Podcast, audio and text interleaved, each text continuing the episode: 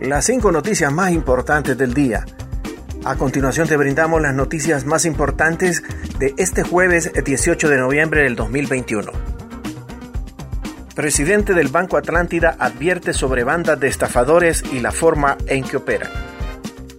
El presidente ejecutivo de Banco Atlántida, Guillermo Hueso, advirtió sobre las bandas internacionales que operan en el país para hacerse con el dinero de los clientes de las instituciones financieras Bueso explicó la forma de operar de estos grupos cibernéticos estafadores que usurpan la identidad de los clientes mediante llamadas o solicitando cierta información, personas o sugiriéndoles descargar aplicaciones falsas.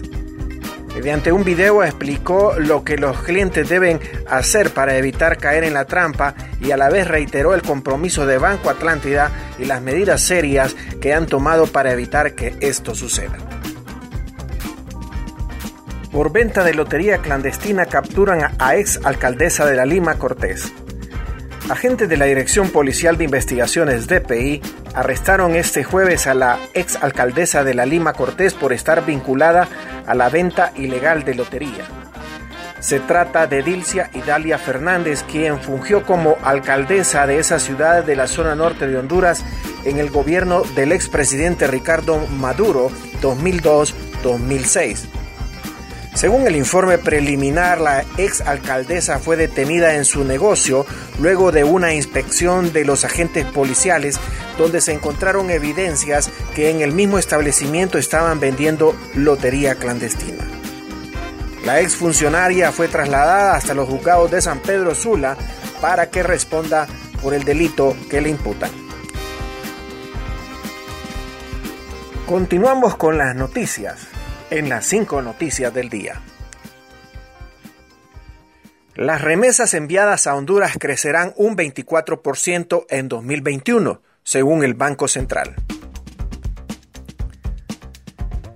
Las remesas familiares enviadas a Honduras crecerán este 2021 alrededor del 24%, hasta 7.150 millones de dólares respecto al 2020, dijo este jueves el titular del Banco Central de Honduras, Wilfredo Cerrato.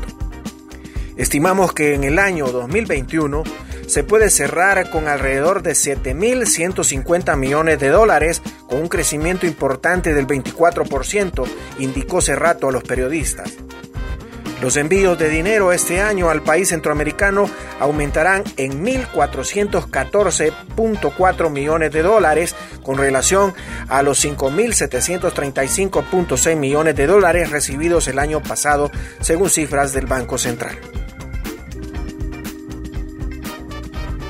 El eclipse lunar más largo del siglo ocurrirá la madrugada de este viernes. La Secretaría de Estado en los despachos de gestión del riesgo y contingencias nacionales COPECO informó a la población hondureña que la madrugada de este viernes 19 de noviembre ocurrirá un eclipse lunar considerado el más largo del siglo y uno de los eventos más llamativos del 2021, conocido popularmente como Luna de Sangre.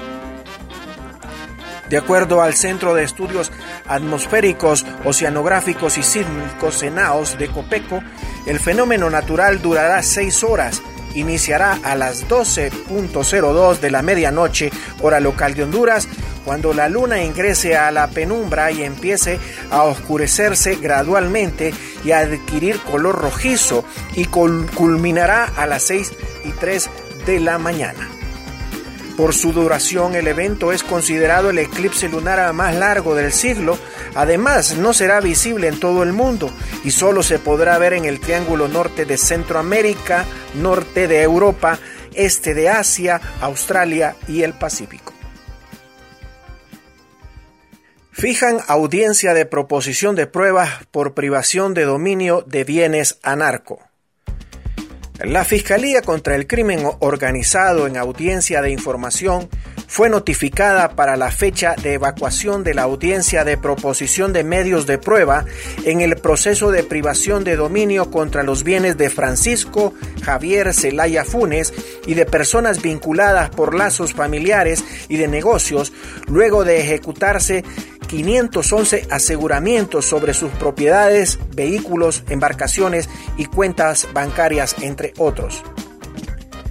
Toda esta gran cantidad de bienes de origen ilícito fueron incautados mediante la operación Orca, que se ejecutó el 1 de agosto del 2016 bajo la coordinación del Ministerio Público y la Dirección de Lucha contra el Narcotráfico.